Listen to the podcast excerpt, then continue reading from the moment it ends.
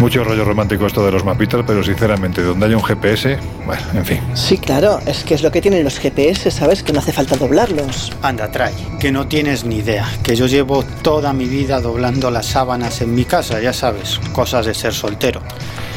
Jolines, es que es imposible. O sea, esto a mí me recuerda mucho a los prospectos de las, de las medicinas que ya sabéis, ¿no? Una vez que los desdoblas, pues es que ya no hay Dios que los pueda volver a dejar igual. Sí, sí, mucho mapita, mucho mapita, pero a mí todavía no me habéis dicho dónde vamos. A ver, Laura, ¿se lo cuentas tú o se lo cuento yo? Anda, tú sigue peleándote con el mapa que ya se lo resumo yo. A ver, Jesús, como queremos que te convenzas de una vez por todas de que hay sucesos muy difíciles de explicar, hemos decidido venirnos a uno de los sanatorios más encantados del mundo. ¿Te suena Beverly Hills? Pues la verdad es que no, pero vamos, que, que no hace falta que me convenzáis. Que a mí lo de las terapias de choque, ¿cómo que no? Tú tranquilo, que verás como casi seguro que no te pasa nada. Mira, Waverly Hills es un edificio gigantesco que está aquí en Estados Unidos, para ser exactos en Louisville, Kentucky. Y aunque hay que decir que Estados Unidos es un lugar repleto de hospitales abandonados, a cada cual más tétrico y con una historia peor, Waverly se lleva la palma. Y cuando conozcas la historia entenderás que este antiguo sanatorium encabece la lista, el ranking de lugares más embrujados del mundo. Y es la verdad que un auténtico referente en lo que a paranormal se refiere. Pues si tenemos que llegar con este mapa, la llevamos más clara que el zapadero de Tarzán.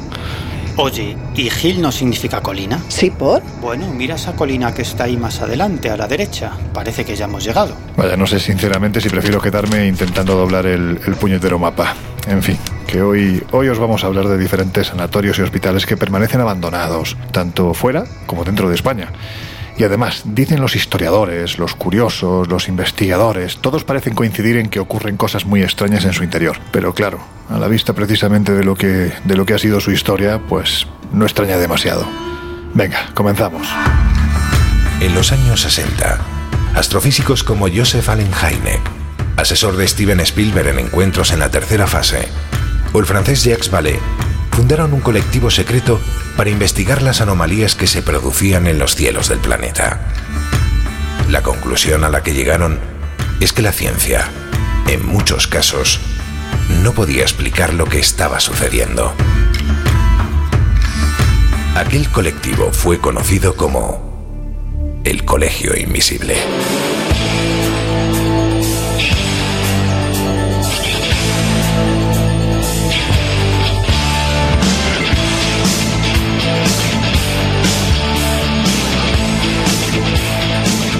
El Colegio Invisible, con Lorenzo Fernández Bueno y Laura Falcó en Onda Cero.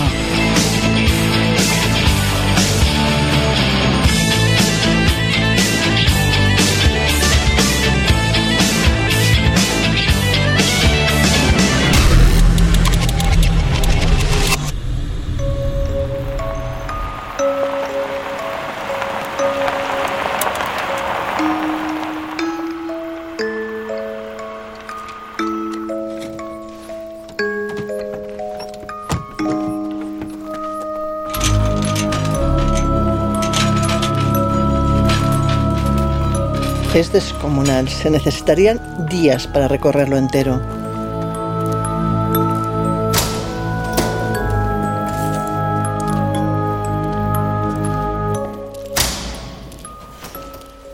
Oye, y así para ir entrando en calor, ya que, bueno, pues este es un buen ejemplo de los lugares de los que vamos a hablar en la próxima hora, lugares en los que todo se ha dicho, investigadores a los que vamos a llamar han sufrido lo que no está escrito, ¿por qué no nos cuentas la historia de este edificio? Te hablo de la oficial, Luego iremos a, a, la otra historia. Pues verás, el sanatorio de Waverly Hills abre sus puertas un 26 de julio de 1910.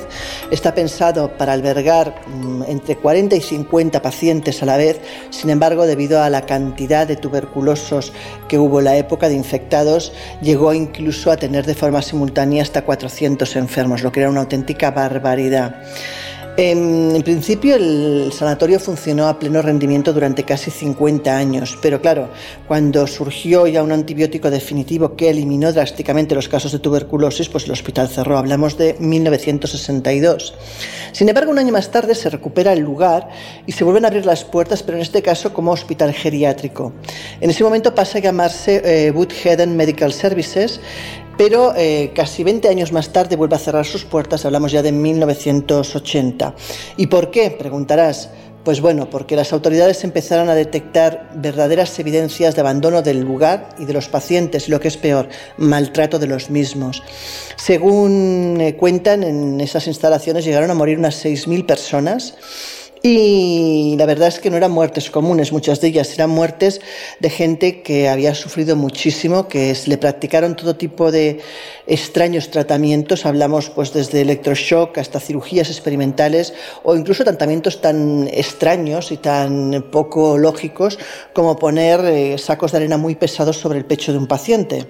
Imagínate pues la situación en la que muchas de las personas tuvieron que vivir o mal vivir y morir.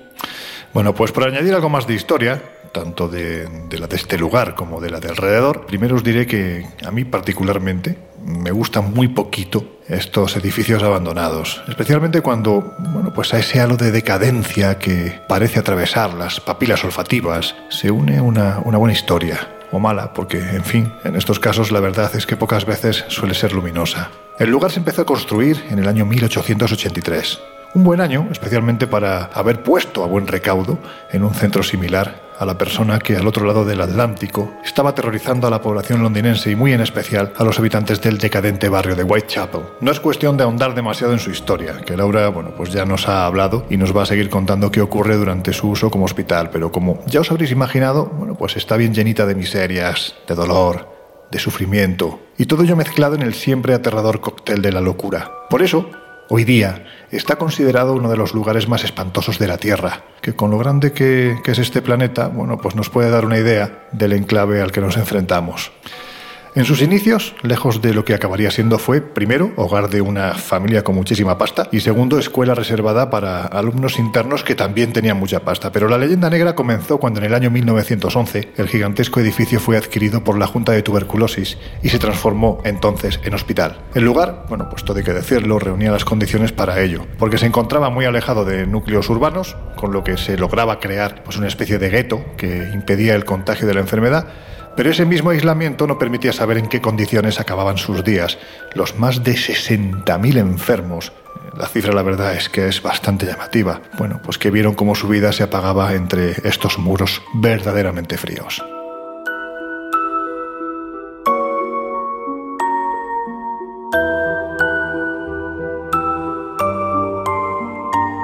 En fin, Laura, que yo creo que llegados a este punto lo interesante es que nos cuentes bueno, pues cuándo lo cerraron y qué ocurrió a partir de entonces en este... ¿Cuántos adjetivos se me pasan por la cabeza? Vamos a dejarlo en este siniestro lugar, porque parece que fueron muchas cosas y ninguna buena, ¿verdad? Pues verás, después del cierre permanente, el sanatorio de Weberly fue conocido sobre todo por la cantidad de fantasmas y manifestaciones que habían en su interior. De hecho, las personas que lo han visitado hablan de todo, hablan de gritos, hablan de gemidos, de sombras, de apariciones. Y entre todas estas apariciones y fenómenos hay tres que destacan. El primero es el fantasma de Timmy. Timmy era, según cuenta la leyenda, un niño de seis o siete años de edad que murió en el sanatorio en trágicas circunstancias y eso precisamente es lo que hizo que se quedara aquí anclado. Muchas de las personas que visitan el sitio suelen hacerlo acompañados pues, de juguetes, es decir, pelotas, ositos de peluche, que utilizan pues, como reclamo para que el niño quiera jugar con ellos o se manifieste. Y de hecho dicen que es fácil pues, eh, con esos artículos hacer que el niño pues, los toque y se muevan. Por ejemplo, es fácil por ejemplo, que las pelotas se muevan solas. El segundo fantasma más que reconocido del lugar es Merily. Merily es una niña también, pero en este caso cuentan que llegó sana al sanatorio, que no saben si es que eh, vino al sanatorio por otros motivos que no era tuberculosis o si acompañaba a algún adulto que sí que estaba infectado. Desgraciadamente acaba contrayendo tuberculosis y muere poco después. En este caso la niña pues se la ve también por los pasillos y nuevamente la gente que la ha visto dicen que es una figura delgada, blanquecina, con cara precisamente de niña enferma, ¿no?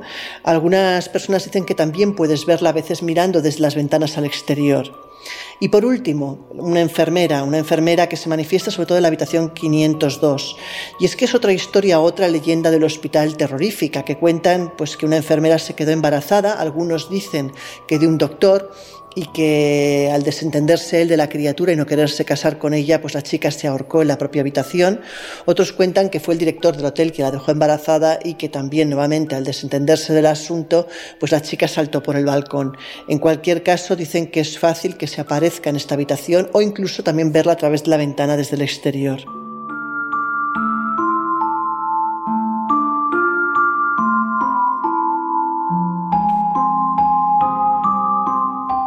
Hay más. El 31 de octubre de 2006, una emisora de radio local, bueno, pues decidió llevar a cabo un programa desde, desde este lugar. 31 de octubre, noche de Halloween. En fin, pues como podemos estar haciendo ahora mismo nosotros. La cuestión es que las historias de agresiones nocturnas, de sombras misteriosas, incluso los paseos furtivos de Timmy, les convencieron de que la emisión de esa noche debía de realizarse desde el Hospital Encantado. Mala opción, sinceramente, porque una vez recorrieron el recinto y traspasaron el umbral de la habitación maldita, la, 502, parece ser que dos niños aparecieron al fondo de uno de los brazos más largos del sanatorio, estos pasillos enormes, que parecían estar jugando entre ellos y llamando la atención de los testigos. Y vaya si la llamaron, porque una vez se aseguraron de que estos los estaban mirando, salieron corriendo y desaparecieron, pero desaparecieron atravesando la pared. En fin, yo creo que llegados a este punto es innecesario decir que ahí se acabó la noche de Halloween para los periodistas, porque se podrá creer o no, pero los testigos afirman que hay más historias de fantasmas en el viejo Waverly Hills. Venga, Laura, continúa poniéndonos un poquitín más los pelos de punta. Pues efectivamente, hay muchas historias en el lugar. Otra que cuentan, por ejemplo, es de dos enfermeras que, hartas de luchar contra la tuberculosis, de que se les murieran los pacientes, probablemente víctimas de una depresión o incluso porque se sabían infectadas, decidieron suicidarse. Una de ellas lo volvió a hacer en la famosa habitación 502 y la otra en la 506. Y cuentan que es fácil toparse con esas figuras de, de, estas enfermeras que suelen manifestarse como masas blanquecinas y que incluso desde el exterior han conseguido fotografiarlas.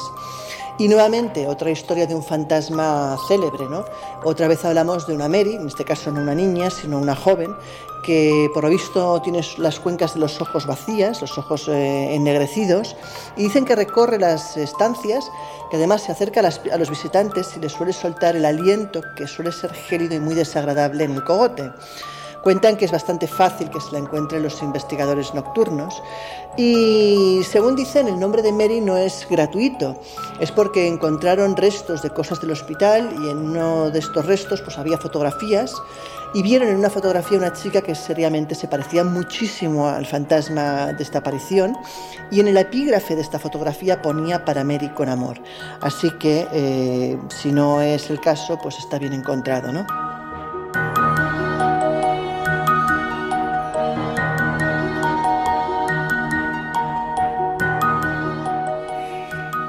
Oye, ¿y esa pedazo de galería que se abre ahí abajo? A ver, cuéntanos para qué fue construida. Bueno, es que hay que ponerse en el momento en el que en este lugar los enfermos mentales eran sometidos a unas terribles sesiones de electroshock o a las muchas muertes que se producían como consecuencia de las terapias de agua, de la hidroterapia, que al final causaba unas severas neumonías a muchos de los pacientes y una buena parte de estos pacientes acababan falleciendo. Precisamente por eso, por la gran cantidad de difuntos que había cada jornada, el director del centro ordenó crear una especie de galería bajo una colina natural, galería que comunicaba directamente con los sótanos de Waverly Hills. De esta manera, los carros cargados de cadáveres salían durante la noche para que el resto de los pacientes no se dieran cuenta de lo que estaba sucediendo.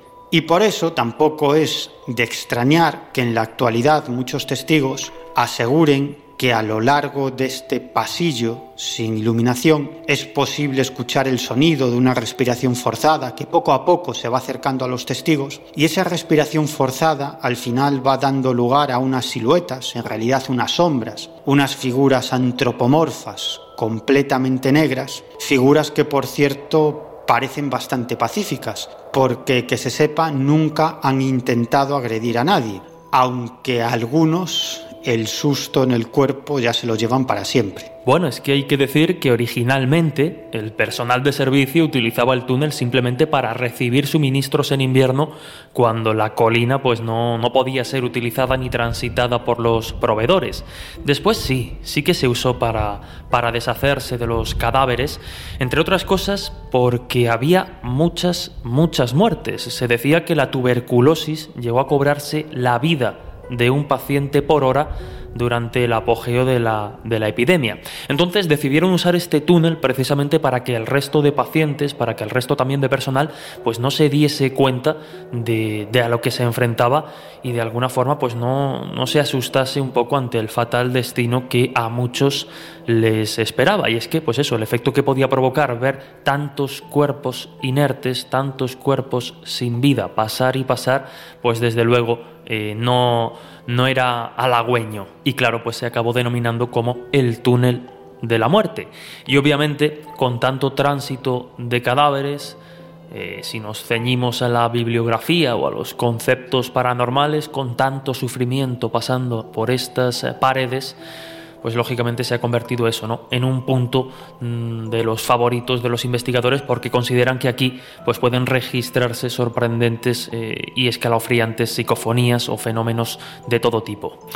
Esta es la historia de Waverly Hills, que hoy, bueno, pues es un reclamo muy apetecible para quienes disfrutan de las emociones fuertes. Ya sabéis, investigadores de lo paranormal y claro está, también es un plató extraordinario para este tipo de realities en los que se persiguen espíritus hasta debajo de las piedras. Pero cuidado, que aquí advierten que el edificio te atrapa y si te descuidas, puede contagiarte de esa locura que durante décadas permaneció cautiva entre sus paredes. Laura, Vamos a hablar un poquitín de la actualidad de este lugar, porque también la tiene. Pues mira, en la actualidad el sanatorio de Waverly Hills es propiedad de una pareja privada, de Charlie y Tina McTingley.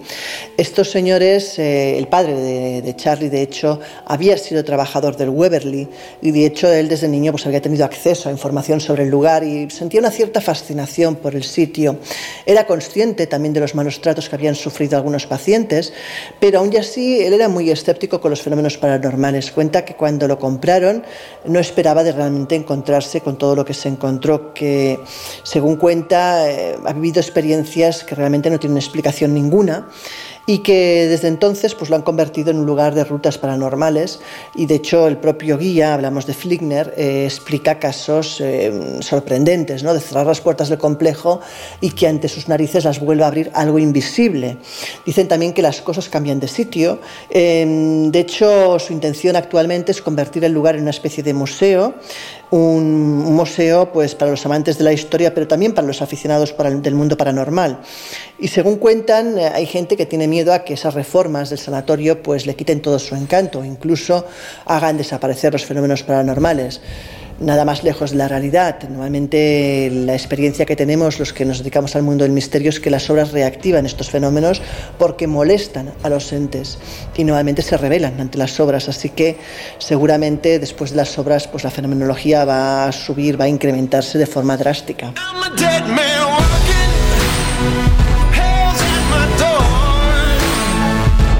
El Colegio Invisible. El periodismo de misterio ya está aquí, en Onda Cero.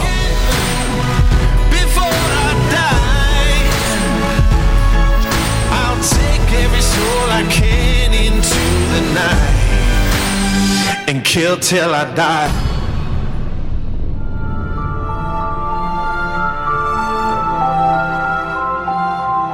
Oye Jesús, vamos a intentar poner un poco de escepticismo en lo que estamos contando, más que nada para evitar caer entre las redes de la sugestión, que da la sensación de que en sitios así, bueno, pues puede llegar a jugar malas pasadas, ¿no? ¿Hasta qué punto precisamente la sugestión puede hacernos ver lo que no es real. El problema es que es eso, cuando hay tanta historia de muerte, cuando ya vamos precondicionados a un sitio precisamente porque ha habido muerte, porque ha habido dolor o porque ya circulan determinadas creencias, pues es mucho más fácil que nos sugestionemos. Y si escuchamos un ruido extraño, un crujir, eh, la sensación de unos pasos, pues sintamos más miedo que, que en otro lugar. Es lo que de alguna forma podríamos denominar sobreinterpretación paranormal. Es decir, que en un lugar de estas características cualquier estímulo externo puede ser interpretado o sobreinterpretado, magnificado desde nuestra creencia previa. Se han hecho experimentos al respecto de esta clase. Por ejemplo, eh, Richard Wiseman hizo en su momento un experimento en el que llevó a una serie de estudiantes a un lugar que no tenía en absoluto fama de encantado, ni de muerte, ni de paranormal, pero a los estudiantes, al grupo de estudiantes que llevó allí, sí que les dijo que habían pasado cosas, cosas completamente inventadas, que no tenían ninguna base real. y a otro grupo de estudiantes se lo llevó a un lugar que sí que estaba marcado por la muerte, supuestamente encantado, pero al contrario, les dijo que ahí no pasaba absolutamente nada.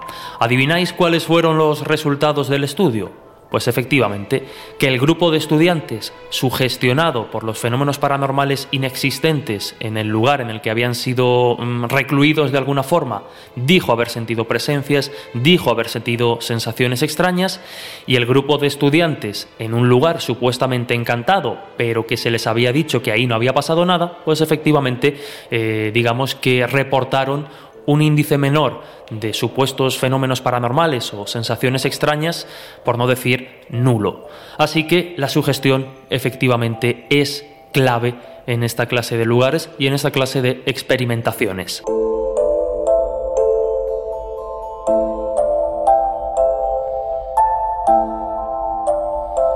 Muchas veces parece que nos empeñamos, nosotros mismos, todo hay que decirlo, en, contar las historias de fuera, porque parece que tiene más importancia argumentos, no sé si verdad, que las que pueden suceder en nuestro país. O ya ni tan siquiera eso, eh, directamente en el ámbito latino hispanoparlante.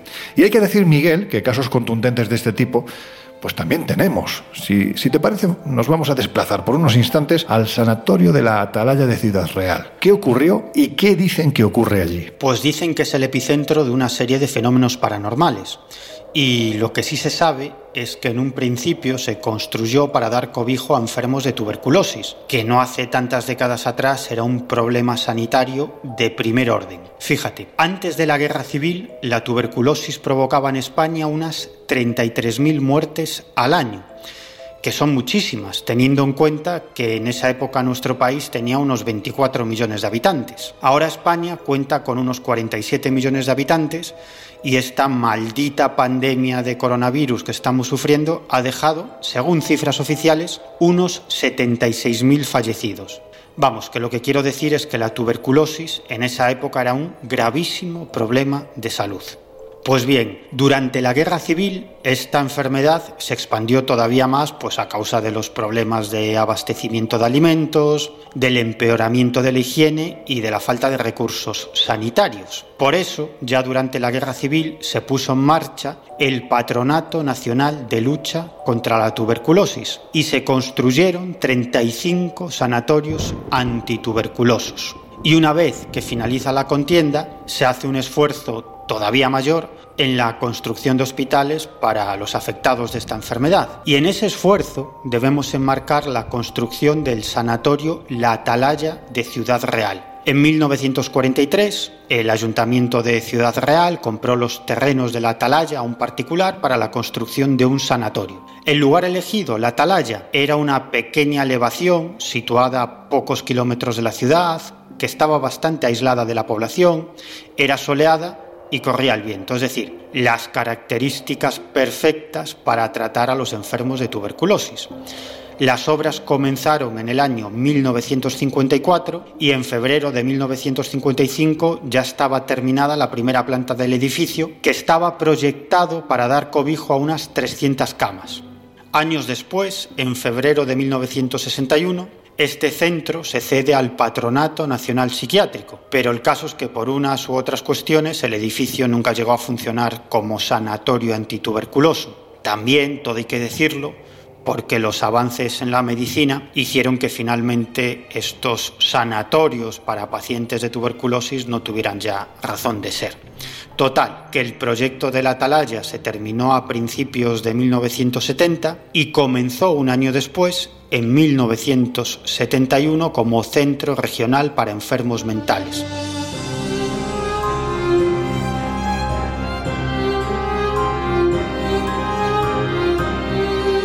Esta es la historia oficial, que como vemos, bueno, pues es similar en lo que a crudeza, dureza o como queramos llamarlo se refiere, pero parece que después empiezan a suceder cosas que en cierto modo vienen precedidas de otras historias igualmente poco amables. Bueno, hay varias leyendas urbanas alrededor del sanatorio de la Atalaya. Se cuenta, por ejemplo, que un hombre secuestró en Ciudad Real a una niña y se la llevó a la zona del sanatorio donde la violó y luego la mató. Otra leyenda hace alusión a la aparición de una bella mujer ataviada con un traje de blanco y que irradiaba una potente luz. Al parecer, esta mujer espectral comenzó a verse en el año 1939 en esta zona del sanatorio de la Atalaya, tan solo unas semanas antes de que terminara la guerra civil y en cuanto acabó la guerra no se volvió a saber nada más de esta señora de blanco. Esto, como digo, son leyendas, pero lo que sí está comprobado es que en el año 1987 los novios María del Mar, Perales Serrano y Alfredo Lozano Galán fueron asesinados en la atalaya. Habían decidido pasar allí el día y de madrugada, cuando la pareja se encontraba dentro del coche, apareció un agente de policía de 33 años llamado Isidro Mejías que sacó su arma reglamentaria y mató a tiros a los jóvenes. Después de asesinar a la pareja, se metió dentro del coche, que era un Citroën, y se pegó un tiro en la sien. Se suicidó. El caso es que las causas de este brutal asesinato nunca, nunca se supieron. Parece descartado el crimen pasional y ninguna otra hipótesis ha logrado aclarar por qué este policía actuó de esa manera. La familia de los fallecidos no conocía a la gente, que por cierto estaba casado, tenía dos hijos y aparentemente no sufría ningún problema grave y llevaba una vida absolutamente normal. En la actualidad, una placa recuerda este cruel suceso. La placa dice así, en memoria de la juventud truncada de Alfredo y María del Mar, 21 y 19 años, 20 de abril de 1987. Otro hecho luctuoso que sucedió en la zona fue que en noviembre de 2007 tuvieron que acudir los bomberos porque había un coche en llamas. La cuestión es que los bomberos descubrieron que dentro del automóvil había un cuerpo carbonizado, era el cuerpo de un hombre, que luego se descubrió que era el portero de una discoteca. Y es entonces cuando empiezan a surgir, como no podía ser de otro modo, las historias de fantasmas, ¿verdad? Pues así es, el lugar está repleto de historias de apariciones y fantasmas. Mira, por ejemplo, hablan de la figura de un niño pequeño que se suele aparecer en el lugar. Otros testigos también hablan, por ejemplo, de focos de luces que no puedes justificar de dónde vienen o de sombras, o de las famosas figuras oscuras que recorren los pasillos. Incluso hay testigos que afirman haber conseguido fotografías realmente únicas, ¿no? Con figuras inexplicables. También cuentan que en el exterior ocurren cosas curiosas. Por ejemplo, en la curva de entrada al sanatorio suele verse una dama vestida de blanco, que la describen además como una figura con una especie de camisón semitransparente. Y también hay muchos testigos que hablan de una niebla, pero no una niebla cualquiera, una niebla espesa, una niebla que a veces también es de colores que no te deja apenas ver, que si vas en el coche te obliga a bajarte y si vas andando también acabas parando porque no, no, no atisbas eh, por donde sigue el camino. Y de hecho te dicen que es aconsejable ir con una brújula porque es fácil perderse. There is a house in charming town. They call the rising sun. And it's been the ruin of many a.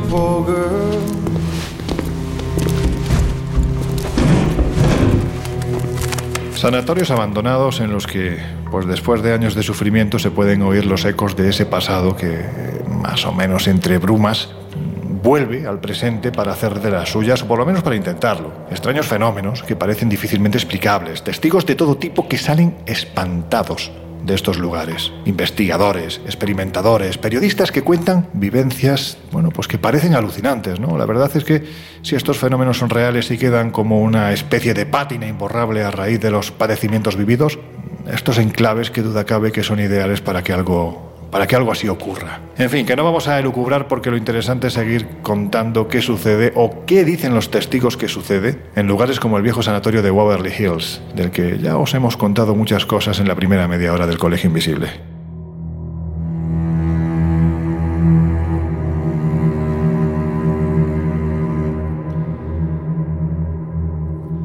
Waverly Hills, Jesús, un sitio bueno, pues un poquitín encantador.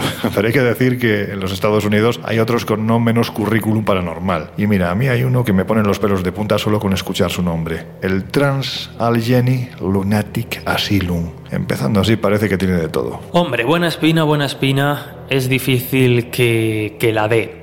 Hay que decir que este lugar terminó de construirse en 1864 y estuvo activo más de un siglo, porque estuvo eh, funcionando, estuvo recibiendo pacientes hasta 1994.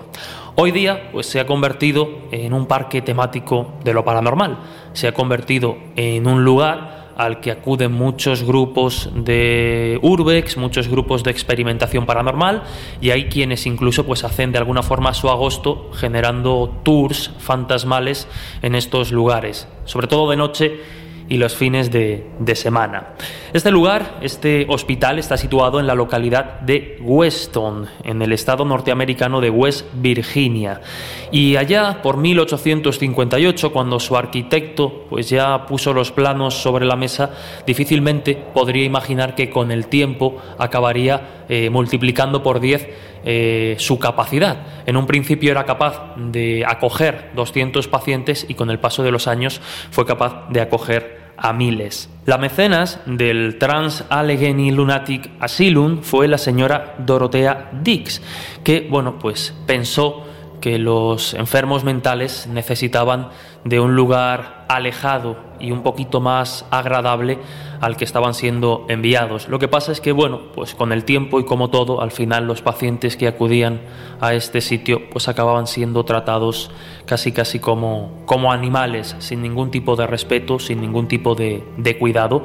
Y es que, bueno, la, la, psiquiatría en sus primeros años no era precisamente la, la ciencia o la rama de la medicina que mejor tratase a sus pacientes, entre otras cosas porque los métodos eran algunos muy, muy bestias. Por lo tanto, en muy pocos años hubo demasiadas muertes y poco a poco pues el lugar se fue tiñendo de una aura oscura, eh, trágica y casi casi maldita. Por eso, cuando parece que de alguna forma se rompe el velo entre nuestra realidad y ese otro lado, pues dicen que en sus largos pasillos, que en sus ruinosas estancias, en sus sótanos, en su morgue, pues las almas de los muertos que allí fallecieron se manifiestan reclamando justicia. A veces lo hacen ante las cámaras de vídeo en forma de lo que dentro de ese argot paranormal denominaríamos orbs, esferas de luz que se manifiestan ante la cámara, que algunos diría que pueden ser motas de, polvo o insectos, pero que en ocasiones hay quien dice que manifiestan ciertas actitudes eh, inteligentes. No solo eso, sino que también obviamente se habla de presencias de almas descarnadas que surgen de las profundidades del edificio recorriendo sus alas más antiguas. Se oyen gritos desgarradores, se oyen lamentos, se oyen incluso pasos que parecen acercarse al testigo que se enfrenta a lo insólito aterrorizado en un lugar como este. Aquí habría que citar de nuevo la sugestión ¿no? de la que ya hablábamos antes. Y bueno, no podía faltar y es recomendable llevar abrigo si alguien se decide a visitarlo, porque como suele pasar en estos lugares, hay quien habla de descensos bruscos de temperatura y aquello de que las baterías fallan y los aparatos electrónicos pues no funcionan correctamente. Así que un lugar más, ¿no? que visitar dentro de ese denominado como turismo oscuro o turismo paranormal, siempre asociado a la muerte.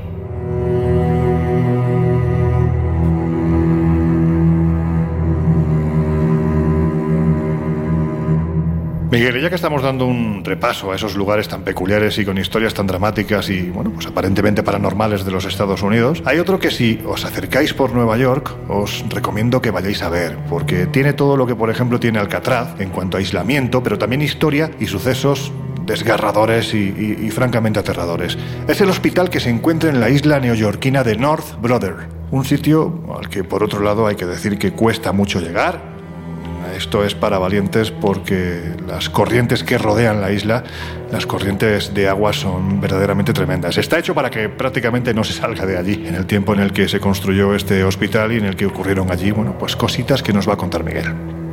La isla de North Brother está ubicada en uno de los lugares más concurridos del planeta, entre Nueva York y el Bronx. Y todavía hoy en día la gente de mar evita acercarse a la isla porque saben que está rodeada de peligrosas corrientes marinas y bueno, también por la fama de maldita que la acompaña. La cuestión es que la idea de construir en esta isla un hospital para enfermos de tuberculosis partió de las Hermanas de la Caridad a mediados del siglo XIX. Algún tiempo después, en el año 1885, el terreno fue adquirido por el consistorio de Nueva York y sobre aquel hospital se edificó otro más grande para dar cobijo a enfermos de otras dolencias especialmente contagiosas, como la difteria, la escarlatina o el sarampión. Claro, os podéis imaginar que muchos pacientes acabaron falleciendo en esta isla también por su situación de, abandono al que no solamente eran sometidos los enfermos, sino también los profesionales de la medicina que prestaban servicio en este lugar. Baste decir que hasta bien entrado el siglo XX las noticias procedentes de North eran absolutamente escasas porque hasta allí no llegaba ni el telégrafo ni tampoco el teléfono. Claro, os podéis imaginar, eh, las condiciones de esos enfermos, las enormes condiciones de insalubridad, provocaban que estos pacientes sufrieran y enfermaran todavía más de sus dolencias, sobre todo porque la isla se caracterizaba por su humedad, por su frío, y entonces no era raro que los pacientes decidieran calentarse en esos enormes pabellones con el fuego de estufas de leña. Y claro, en muchas ocasiones eso provocaba incendios que se extendían por los pabellones y que también provocaban muertes. Pero claro, como se suele decir, las desgracias nunca vienen solas. Y algunos años después, en 1904, un viejo barco de vapor comenzó a arder cuando navegaba cerca de las costas de esta isla. Eh, fue un, un evento absolutamente terrible porque más de mil pasajeros acabaron ahogados o quemados como consecuencia de este incendio. Durante días la playa se llenó de cadáveres, escenas que fueron inmortalizadas por varios fotógrafos de prensa. Con los años, este lugar acabó siendo utilizado como residencia de jóvenes soldados, jóvenes soldados que estaban muertos de miedo la mayor parte del tiempo porque eran habituales las apariciones fantasmales en los pasillos de este complejo. Y más tarde, ya en la segunda mitad del siglo XX, se utilizó como centro de tratamiento para pacientes con las más diversas adicciones. Y algún tiempo después, en el año 1963, pues la isla fue abandonada definitivamente.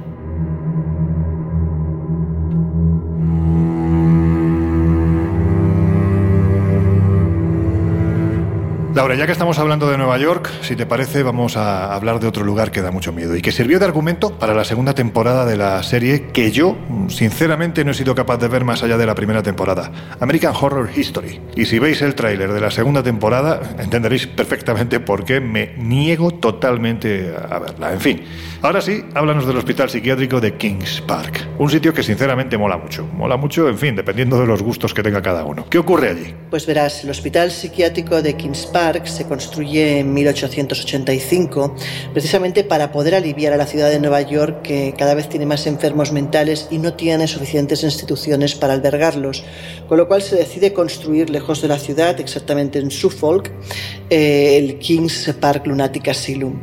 El caso es que en este entorno rural está muy bien la idea porque empiezan con un pequeño edificio y además tienen terrenos de cultivo que hace que puedan ser autosuficientes, además de dotar de una terapia constructiva para algunos pacientes que pueden trabajar en el campo y que es positivo para ellos, ¿no? De hecho, se le llega a llamar la granja de los lunáticos. Bueno, el lugar se queda pequeño y en 1895 Nueva York pasa a tomar el control fehaciente del sitio, le cambia el nombre, pasa a llamarse Hospital Estatal de Kings Park y empieza a ampliarse y a modernizarse. Incluso llega a tener una planta propia de energía, zona para enfermos de tuberculosis, otra zona para veteranos de guerra, bueno, y muchas más cosas, de hecho. Y el éxito de la terapia de agricultura pues les funciona francamente bien. El caso es que cuando ya se acerca el cambio de siglo, el hospital llega a tener entre 3.000 pacientes y 450 trabajadores, pero ¿qué ocurre? Que ya eh, en el siglo XX llega a tener 9.000 internos. ¿Por qué? Porque viene la época en que no hay eh, lugar para albergar los enfermos, eh, llega la depresión económica, no hay presupuesto para construir nuevos hospitales Estamos también con mucha gente que viene de guerras y que necesita evidentemente un hospital mental y los espacios pues, son muy reducidos, con lo cual el lugar llega a estar realmente hacinado. El caso es que Pensemos también que estos hospitales eran lugar muchas veces de abandono, es decir, ahí se dejaba gente con enfermedades incurables, gente que estaba en la calle, eh, familia que no querías cuidar en casa, gente mayor y decidías abandonarla allí. El caso es que, bueno, que realmente el hacinamiento fue importante. En los años 70 se reactivan las construcciones de nuevos hospitales y se modernizan algunos, y el caso es que estos monstruos pasan a ser muy caros de mantener y los enfermos empiezan a ser trasladados a otros sitios. El caso es que en 1975 empiezan a cerrarse gran parte de las áreas del hospital y en ese momento se conoce como Centro Psiquiátrico de Kings Park el cierre es paulatino, de hecho hasta el 96 todavía quedan áreas funcionando y de hecho incluso pensemos que a día de hoy quedan dos pequeños edificios que son una residencia de ancianos, el resto está completamente abandonado. ¿Cuál es el problema? Porque dirás, oye, si es una zona tan chula, agrícola, eh, bien ubicada, bueno, pues el problema es que el precio está bien, está tasado en 55 millones de dólares y sería un buen lugar para invertir y construir algo nuevo. El problema es que destruir lo que actualmente hay, que sobre todo está lleno de amianto, cuesta 80 millones, con lo cual es muy difícil que alguien asuma pues, el coste global de esta operación. Así que seguramente pues, estará todavía bastante tiempo este lugar en pie. Bueno, pues después de conocer su historia, que, que entiendo que es fundamental, no sé si para explicar los sucesos que ocurrirán después, desde luego sí para determinar quién crea en estas cosas si tienen o no que ver con dichos sucesos. Vamos, si te parece, a lo que más le gusta a dos espíritus absolutamente góticos como tú y como yo. Las historias sobrenaturales que se cuentan del lugar. Bueno, los rumores dicen que el hospital Kings Park está infestado por los fantasmas de los muchos pacientes que vivieron y murieron allí pacientes parece ser que en muchos casos fueron sometidos a terribles torturas hasta su muerte. Parece que los fantasmas que se aparecen habitualmente son los de varios médicos, enfermeras y algunos cuidadores que semeja que no quieren abandonar este lugar. Y debajo de este edificio se han encontrado una serie de túneles que parece ser albergan unas cámaras de tortura donde los pacientes eran retenidos contra su voluntad y donde se practicaba con ellos todo tipo de macabros experimentos. Este es el sitio de todo el edificio donde se escuchan más voces y gritos, sobre todo durante la noche. Y muchos visitantes dicen haber visto en este lugar unas caras mirándolos y unas siluetas que se cruzan por delante de ellos. Hace unos años, un chico de 17 años, llamado Thomas Gaia, se introdujo dentro de este edificio con un grupo de amigos, buscando emociones fuertes, pero al final el resto de sus amigos se acobardaron y solamente él se atrevió a subir a la cima del edificio. El caso es que al llegar a la parte alta de este edificio sintió una extraña sensación de desorientación Quiso darse la vuelta y regresar por el pasillo por donde había entrado, pero estaba muy desorientado y encontró otro pasillo. Pasillo en el que localizó una inscripción apenas visible en la oscuridad que decía lo siguiente, encuentra el pecado aquí. Aquello le causó un enorme susto, así que empezó a correr por ese pasillo totalmente oscuro, intentando encontrar la salida, mientras sentía que era perseguido por algo o por alguien. Al final acabó completamente perdido, rodeado de una serie de sonidos que parecían proceder de todos lados, sobre todo susurros y golpes inexplicables. El caso es que después de un tiempo logró encontrar la salida, al menos una salida. En esa puerta observó una inscripción escrita con aerosol que decía lo siguiente, maldad adentro. Incluso se han llevado experimentaciones a cabo, como no podía ser de otro modo, en, su interior, ¿verdad? Ha habido muchos grupos de investigadores que han venido aquí, incluso algunos televisivos, ¿no?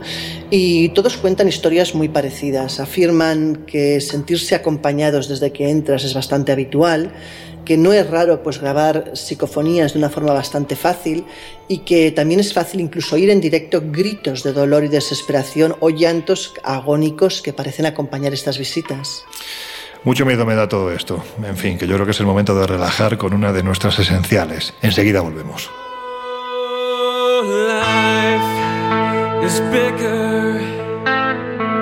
It's bigger than you, you are not me. that I will go to, the distance in your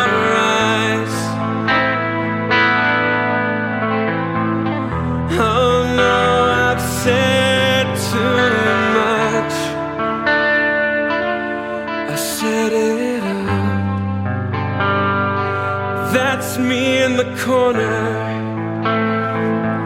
That's me in the spotlight, losing my religion. Trying to keep up with you, and I don't know if I can do it. Oh no, I've said too much. I haven't said. I thought that I heard you laughing.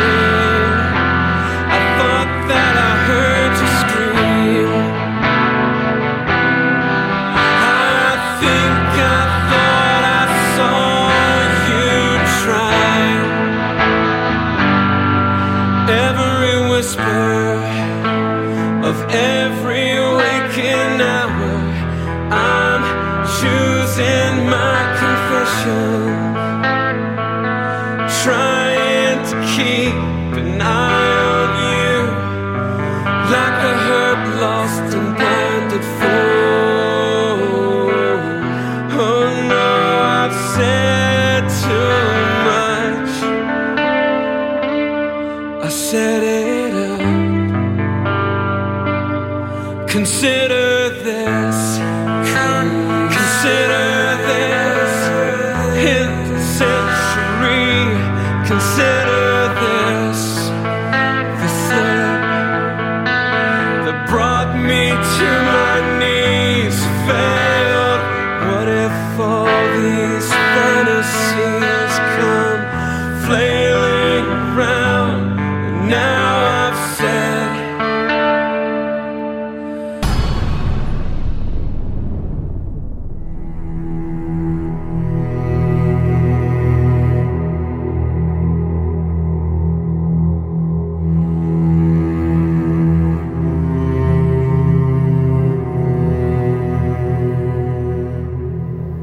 chica y chicos, mirad qué sillones más cómodos hay por ahí. Digo yo que podíamos sentarnos un rato, ¿no? Que entre la humedad y el frío me estoy quedando tan rígido como un témpano. La verdad, bueno, en fin, es que más mugrientos no pueden estar. Pero a falta de pan, Yo sinceramente prefiero seguir de pie. Pues yo también me voy a quedar de pie, la verdad, porque esto tiene una pinta de tener un microcosmos bastante peculiar en su interior. Pues son bien cómodos. Pues sí, es de, de esas cosas que engañan por su estética. Vamos, que parece que, que te están abrazando. En fin, si os parece, seguimos haciendo un repaso a estos sanatorios y hospitales que, como ya hemos comentado, se prestan, por su propia historia, pues para servir de argumento a las series de terror que tanto se prodigan ahora en las diferentes plataformas de televisión. Y ojo, que como ya os hemos dicho, en España también tenemos algunos ejemplos que merece la pena recordar. Pero antes Jesús, y aunque el asunto de los hospitales va por otro lado, especialmente cuando hablamos de la actualidad, y no hablo de COVID, sino de los centros hospitalarios como lugares en los que se pueden producir fenómenos inexplicados, creo que le has preguntado a alguien que de esto sabe mucho y nos puede aclarar muchas cosas, entre otras porque, bueno, pues vamos a decirlo así, es que es su día a día. El doctor Miguel Ángel Pertierra, uno de nuestros invisibles favoritos. Pues efectivamente, Miguel Ángel Pertierra, que ha pasado gran parte de su vida transitando por hospitales y relacionado con el mundo de la medicina, tiene mucho que decir a este respecto. Tiene un currículum enorme, podríamos estar un buen rato señalando eh, pues alguna de sus especialidades, pero diremos que es médico especialista en otorrinolaringología, profesor colaborador honorario de la Cátedra de Radiología y Medicina Física, Oftalmología y de nuevo Otorrinolaringología en la Universidad de Málaga y especialista universitario en hipnosis clínica, en neuropsicología y en trastorno bipolar. Además, ha dedicado gran parte de, su vida precisamente por el contacto continuo con pacientes, a la investigación desde el punto de vista médico y científico de las experiencias cercanas a la muerte. Y le hemos preguntado, claro que le hemos preguntado precisamente sobre fenómenos extraños en hospitales a día de hoy. Y no penséis que nos va a hablar de casos eh, lejanos o que él conozca de oídas. Para empezar, nos cuenta una experiencia propia. Lo escuchamos. La historia que os voy a contar eh, me sucedió eh, una noche que estaba de guardia.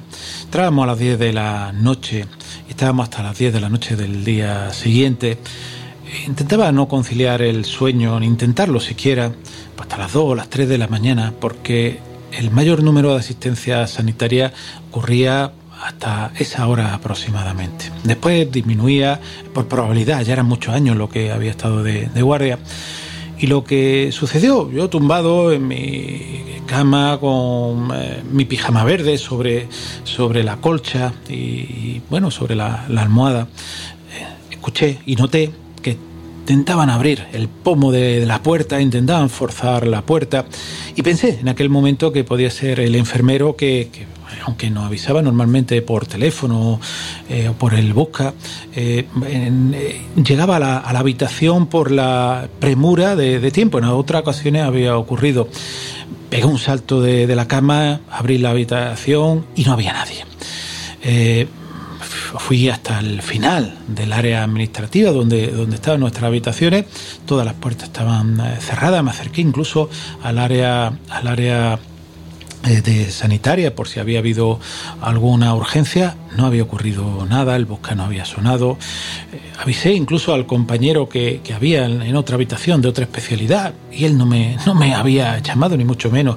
Incluso eh, comprobé que la puerta de, la escalera de incendio de urgente no, no, no, había absolutamente nada y estaba totalmente cerrada. Incluso llamé al servicio de seguridad por si había habido alguna, alguna apertura de, esa puerta o alguien había salido eh, huyendo por ahí.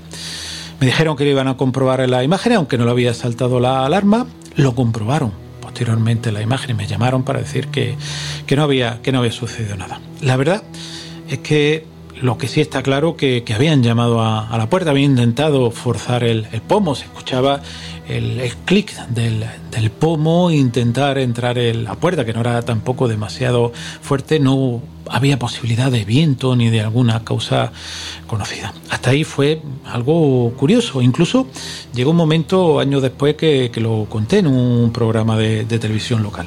Bueno, ¿cuál eh, fue el, eh, el tema que unos años después, en 2011, vi una noticia prácticamente igual. En el Hospital San Barnabás de Sudáfrica, literalmente decía que por las noches alguien tocaba las puertas y salía y no había nadie. Me llamaba la atención que seis, siete, ocho años después de, de que me sucediese a mí, en la punta del planeta, en el hemisferio sur, ocurriese exactamente lo mismo. La verdad es que es algo curioso y que todavía no tengo respuesta ninguna sobre ello.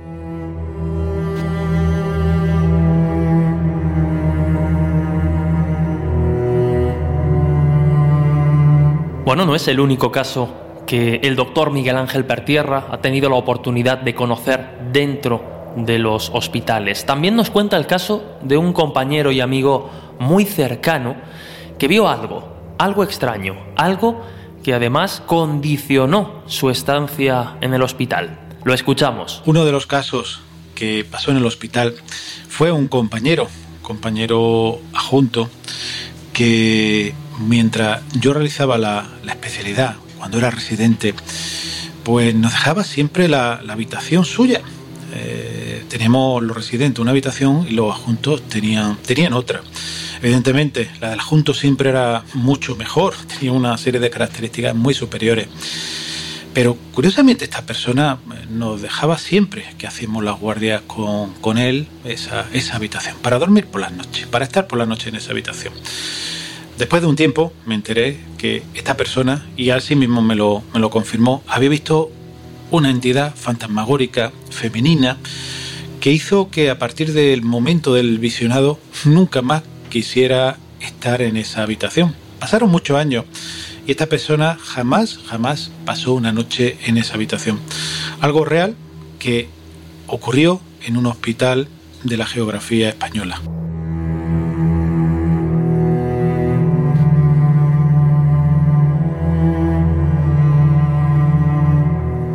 Recuerdo que años atrás, cuando participaba en la tertulia de la Rosa de los Vientos, creo que fue Juanjo el que comentó el caso del, del gatete que, que poco menos que vivía en un hospital de Londres y que se solía acercar a las camas de aquellos que estaban a punto de fallecer. Lo que hacía después el gatito era saltar sobre estas y se ponía a los pies del paciente. Bueno, pues hay que decir que horas después el paciente fallecía.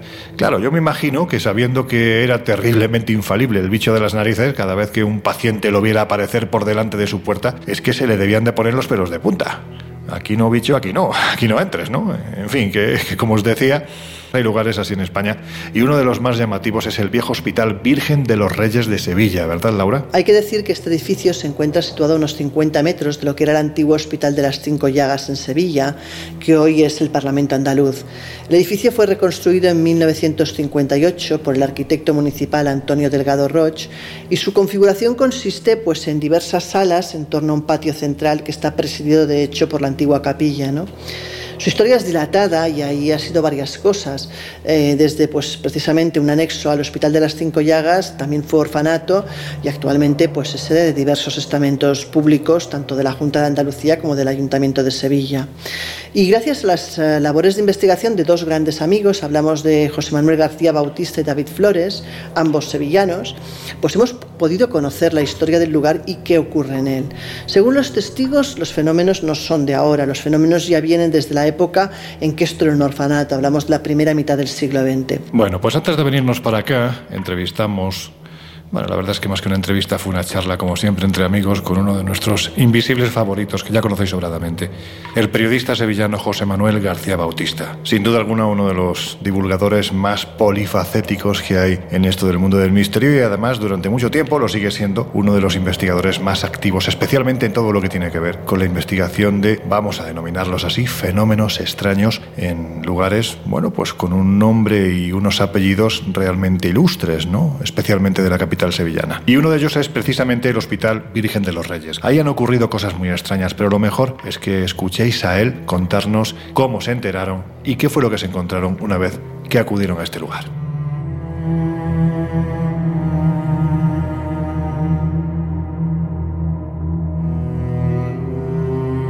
Bauti, hay que decir que, lo que es la historia del Hospital Virgen de los Reyes no ha sido precisamente amable, ¿verdad? Efectivamente, Loren, porque la historia del Virgen de los Reyes está vinculado a la época de la peste en Sevilla, de las grandes epidemias, y en la que fue una zona anexa al Hospital de las Cinco Llagas, hoy Parlamento de Andalucía, y en el que principalmente, bueno, pues se tenían a los enfermos que estaban en un peor estado, aquellos enfermos que se creían que tenían enfermedades infecciosas y que no iban a salir adelante.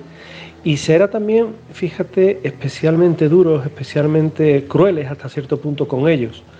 Las hermanas se empleaban con seriedad, con severidad, porque si uno de ellos se escapaba, pues podían contagiar a toda la ciudad. Y la verdad es que era y fue una época, aquella Sevilla de la peste, de los carneros, es decir, de las fosas comunes donde se metían fuegos a los cuerpos, que realmente guarda en toda esta zona un recuerdo imborrable. Vosotros tuvisteis la oportunidad de encontrar a una testigo de primera mano que incluso pues llegó a vivir allí cuando esto era una casa cuna. Hablamos de Luz Esperanza. ¿Qué os contó? Realmente, Laura, es como, como bien hablas, ¿verdad? Hay muchos testigos de primera mano. Uno de ellos, pues, Luz Esperanza, que nos hablaba de cómo cuando ella estuvo allí, fue una niña de la Virgen de los Reyes o del Hogar Virgen de los Reyes, pues hablaba de, una monja, del fantasma de una monja que se aparecía en aquellas habitaciones comunales y que en algunos casos, bueno, pues se aparecía también en la zona mm, de las eh, zonas de aseo y también zonas de las celdas de, la- de las monjas y que era especialmente eh, pavoroso verla porque no caminaba sino que flotaba y que además eh, bueno pues se decía o tal vez a los niños que peor se portaban pues le decían las religiosas que iba a venir la hermana no le decían nombre va a venir la hermana y te va a llevar. O incluso Isabel, otra señora que en una ocasión me aborda eh, literalmente en una iglesia sevillana y me cuenta una historia de cuando ella precisamente va a visitar lo que era el Hogar Virgen de los Reyes, septiembre de, en este caso, el año 2008, eh, le atienden dos monjitas, le enseñan el colegio, mira, acuérdate cuando esto era tu colegio, aquí estaban tus habitaciones, y ella quedó tan agradecida que quedó en volver para el Día de la Milagrosa, que es a final de noviembre. Bueno, al final de noviembre no puede ir, pero llega en diciembre y la sorpresa fue que al entrar, bueno, pues no la tiene ninguna monja, sino que es personal del ayuntamiento. Y la señora juraba y perjuraba que hace unos meses la habían atendido unas monjas. La tuvo que atender una chica del ayuntamiento diciéndole que efectivamente sabían que no mentía, que allí se aparecían fantasmas y que en este caso ella se había encontrado con las monjas que habitan este lugar.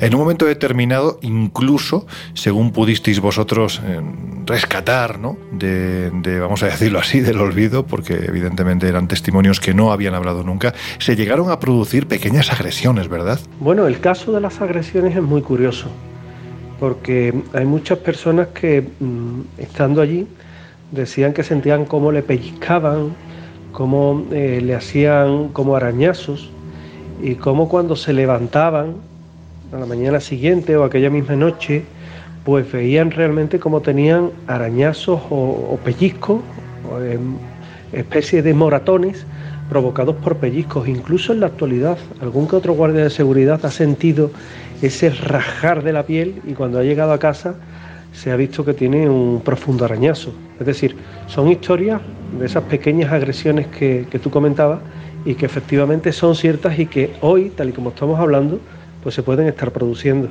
Muy cerca se encuentra el Hospital de las Cinco Llagas, que como ya hemos dicho hoy en día es la sede del Parlamento andaluz, y donde a veces se producen situaciones como esta. Con el llamamiento para votación.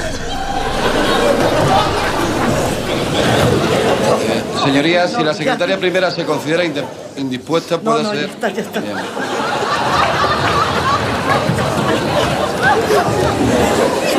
Bien. No, ya, ya. Señorías, silencio, por favor. Señor. Por favor, señorías. Juan Vicente Acuña. Señorías. se- Suspendemos la sesión por cinco minutos. Señorías, por favor.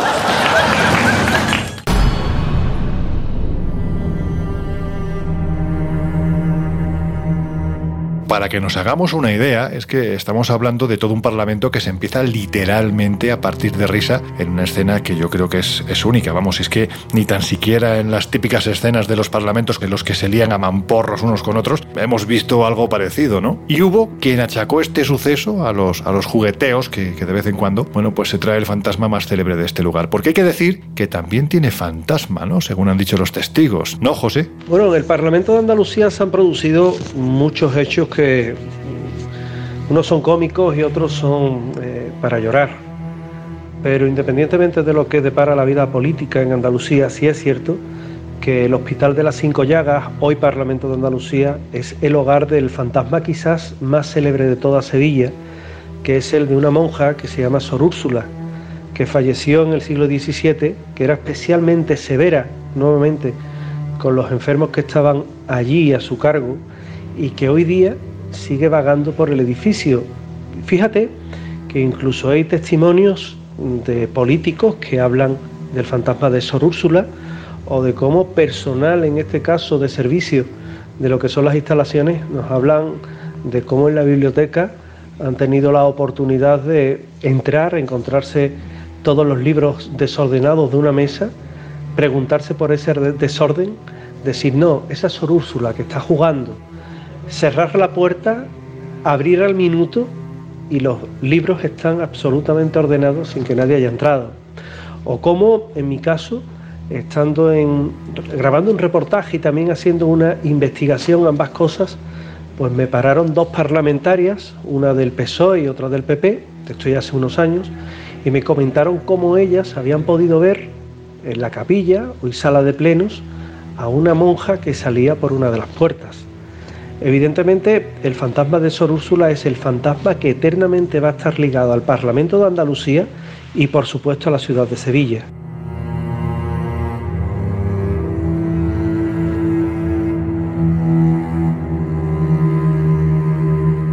Volviendo al Virgen de los Reyes, ¿vosotros habéis obtenido alguna prueba de que dichos sucesos son reales? Quiero decir, ¿habéis captado de alguna forma esos fenómenos supuestamente tan extraños? Nosotros hemos tenido la oportunidad, Laura, de investigar dentro del hogar Virgen de los Reyes. Mm, no solo de investigar, sino de tener cuantiosa información sobre todo lo que ocurre. Testigos directos que han vivido hechos extraños allí, pero sobre todo lo que hemos podido es captar, primeros, coros que cantaban, que eh, parecían entonar una canción desde lo alto de lo que es la sala, que ya está retirada al culto. Hemos tenido la oportunidad de captar carreras como alguien corriendo por aquel piso superior, donde también se dice que se aparecen niños, e incluso una fotografía extraña de una sombra eh, tras un compañero de investigación que desde luego no estaba provocada por ninguno de nosotros. Igualmente se han grabado múltiples psicofonías en este punto, en este lugar, y por supuesto testimonios, muchísimos testimonios de personas que atestiguan haber visto pues a la famosa monja del hogar Virgen de los Reyes, a un sacerdote que también se dice que se aparece en su interior con la cara literalmente picada de viruela, y niños, niños que también parecen andar allí. Fuimos los primeros en investigar este caso hace ya más de una década y a lo largo de todo este tiempo, bueno, pues hemos ido eh, acreditando toda esa información con nuevos testimonios que nos han ido contando pues más historias del hogar Virgen de los Reyes, un lugar que sin duda alguna está encantado. Uno de esos testimonios que más me llamó la atención fue la de un profesor de Tai Chi que se encontraba metiendo datos en una PDA, de esto ya ha pasado un tiempo, escuchó cantos, miró a su derecha y vio una fila de niños de otra época escoltados por dos monjas. Justamente cuando pasaban a su altura, aquellos niños y las monjas desaparecieron.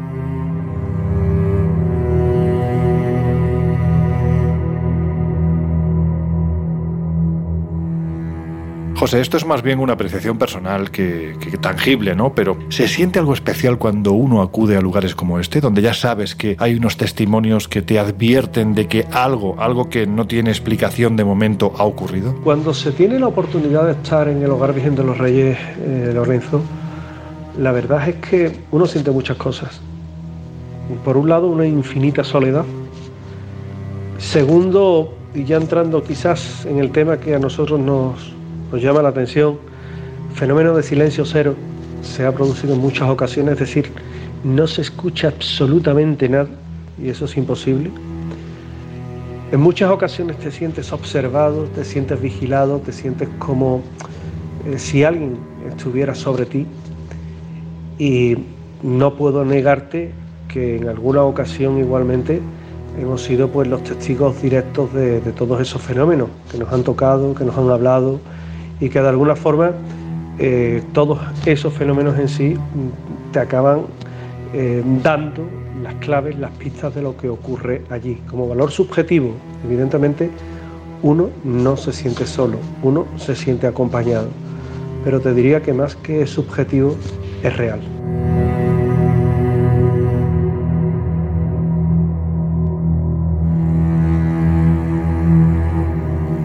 Bueno, pues esta fue la conversación que mantuvimos con José Manuel García Bautista, un investigador de los que prácticamente ya no quedan, de los que acude a los lugares, de los que entrevista a los testigos, en fin, de los que recopila estos sucesos que aparentemente y a día de hoy son inexplicados, que sean explicables en un futuro. Bueno, pues como, como se dice habitualmente, el tiempo dirá. De momento lo que nosotros os decimos es que os dejamos con una de nuestras esenciales favoritas y volvemos en muy poquito tiempo, en unos minutos. Historias así solo ocurren en el Colegio Invisible. Alas, my love, you do me wrong to cast me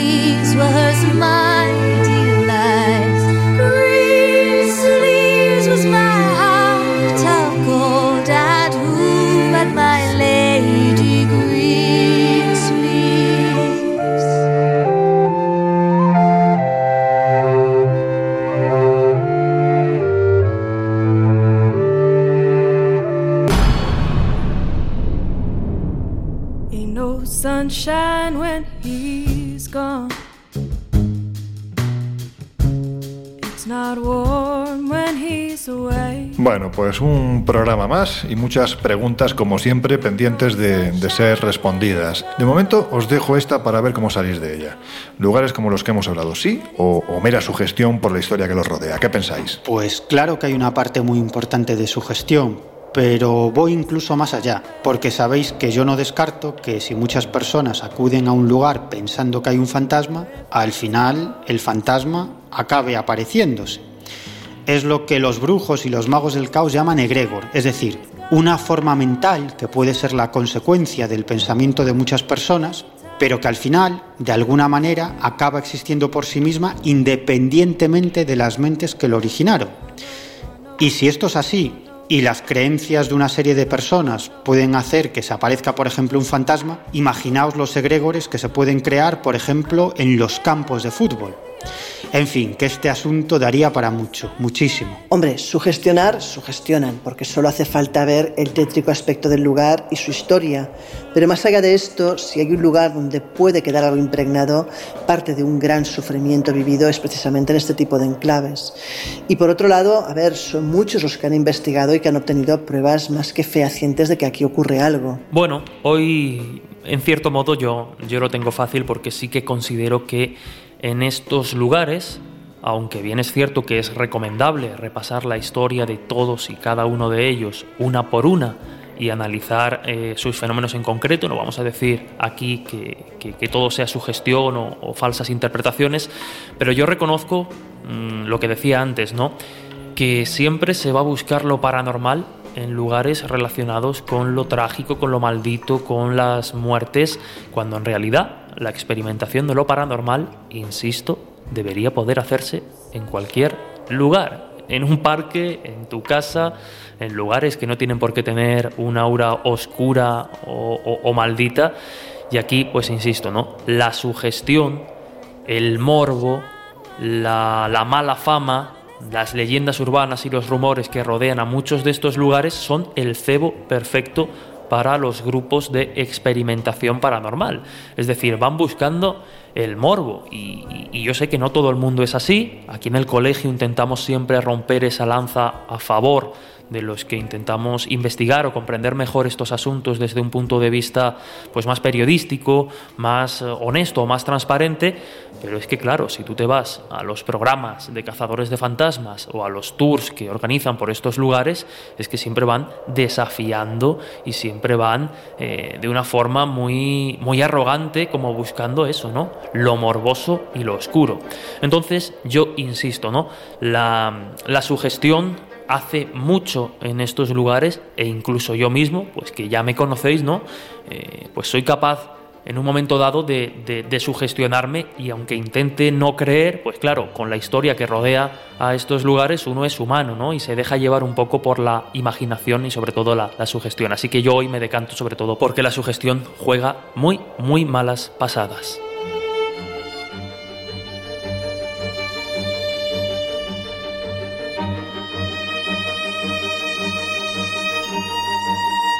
Bueno, pues cuando estamos a punto de cerrar las puertas del Colegio Invisible de hoy, yo creo que lo interesante, Miguel, es que nos cuentes qué llevamos este mes en la revista Año Cero Enigmas, porque los contenidos son muy variados. Estamos hablando de 116 páginas llenas de misterio, de aventura, de viajes, de exploraciones, en fin, de todo lo que tiene que ver con el Colegio Invisible. Pues este mes en la revista Año Cero llevamos un tema de portada que yo creo que dará mucho que hablar.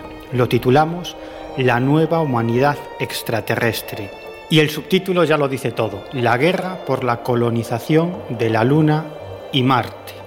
Es un hecho que cada vez eh, más grupos de poder transnacionales, multinacionales e incluso gobiernos eh, ven el futuro de la humanidad sin ninguna duda fuera del planeta Tierra y por lo tanto todas esas transnacionales y gobiernos pues están entrando en una dura pugna por la futura colonización de la Luna y Marte. Creo que es un tema muy interesante, pero además vamos con otros muchos asuntos como el poder desconocido de la mente, cómo crear un fantasma con el poder de la mente, o escuchadores de voces, un extraño fenómeno que investiga hoy en día la ciencia el gran reinicio, la conspiración del fin del capitalismo. Las 100 mayores multinacionales del planeta abogan por el fin del capitalismo tal como lo entendemos y a este proceso lo denominan el gran reinicio. Posesiones eh, de muertos, confesiones de un exorcista y geoingeniería. La guerra total por el control del clima. Estos son tan solo algunos de los asuntos que llevamos este mes en la revista Año Cero.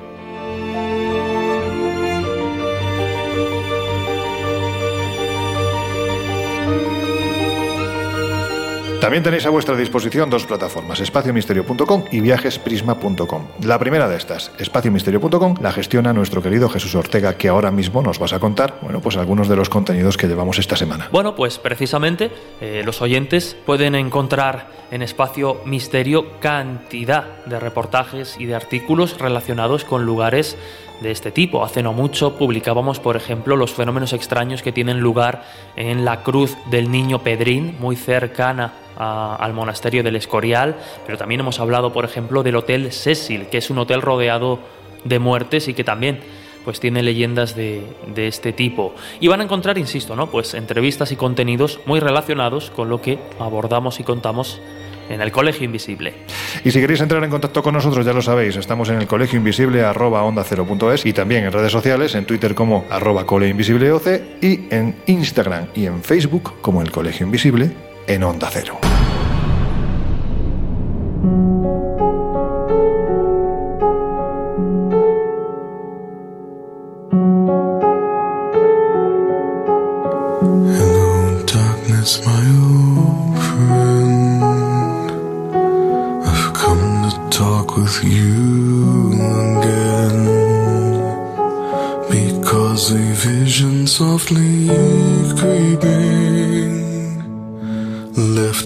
Un lugar donde os puedo asegurar que no pasaría una noche a solas, es este, el Waverly Hills. Los que me conocéis sabéis que no suelo amilanarme ante un lugar encantado, pero este sanatorio es que se lleva la palma. Y es que, además, como persona sensitiva, una cosa es lidiar con uno o dos entes y otra sentirte completamente rodeada de ellos, y además de una sensación terrible de dolor tanto físico como psíquico.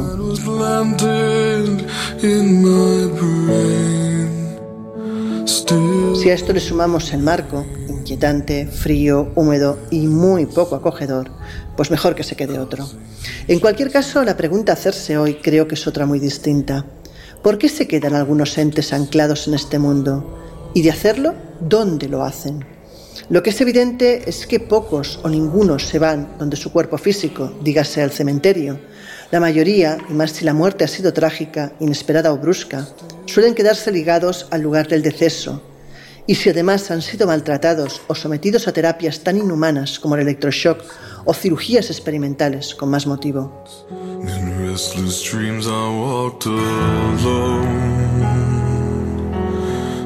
La mayoría busca que se sepa su historia.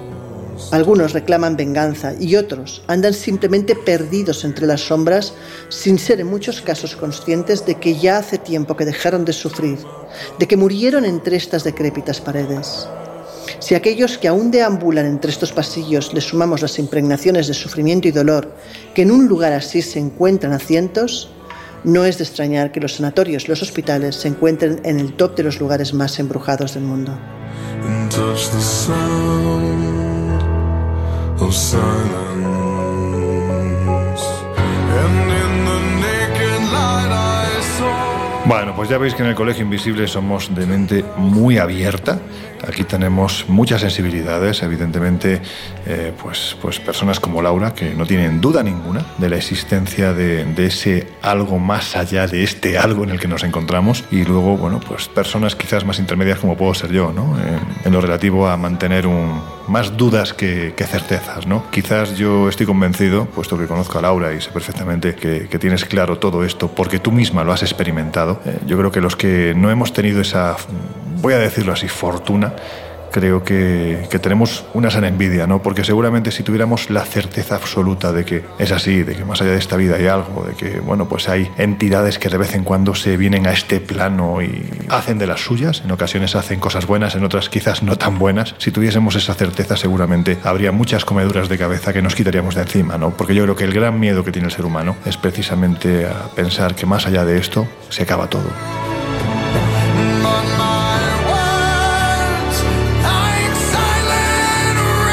Bueno, pues yo creo que ha llegado el momento de cerrar la puerta del Colegio Invisible de hoy. La semana que viene os aseguramos que vamos a tener un programa verdaderamente viajero.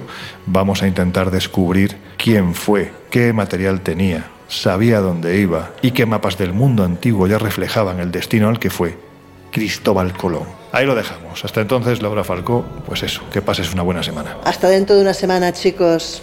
Miguel Pedrero, amigo, dentro de siete días un poquito más. Pues hasta el próximo viaje. Jesús Ortega, a ti no te digo nada. Venga, que nos vemos. Pues nada, grupo, un placer como siempre. A ver si la próxima vez lanzo el desafío, eso, nos vamos a lugares un poco más agradables que estos, quieras que no, pues siempre ponen la piel de gallina. Un fuerte abrazo.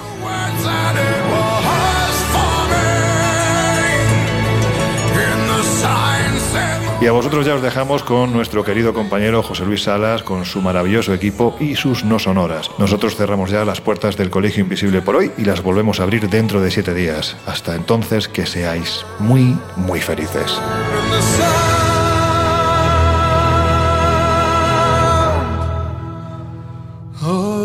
El Colegio Invisible.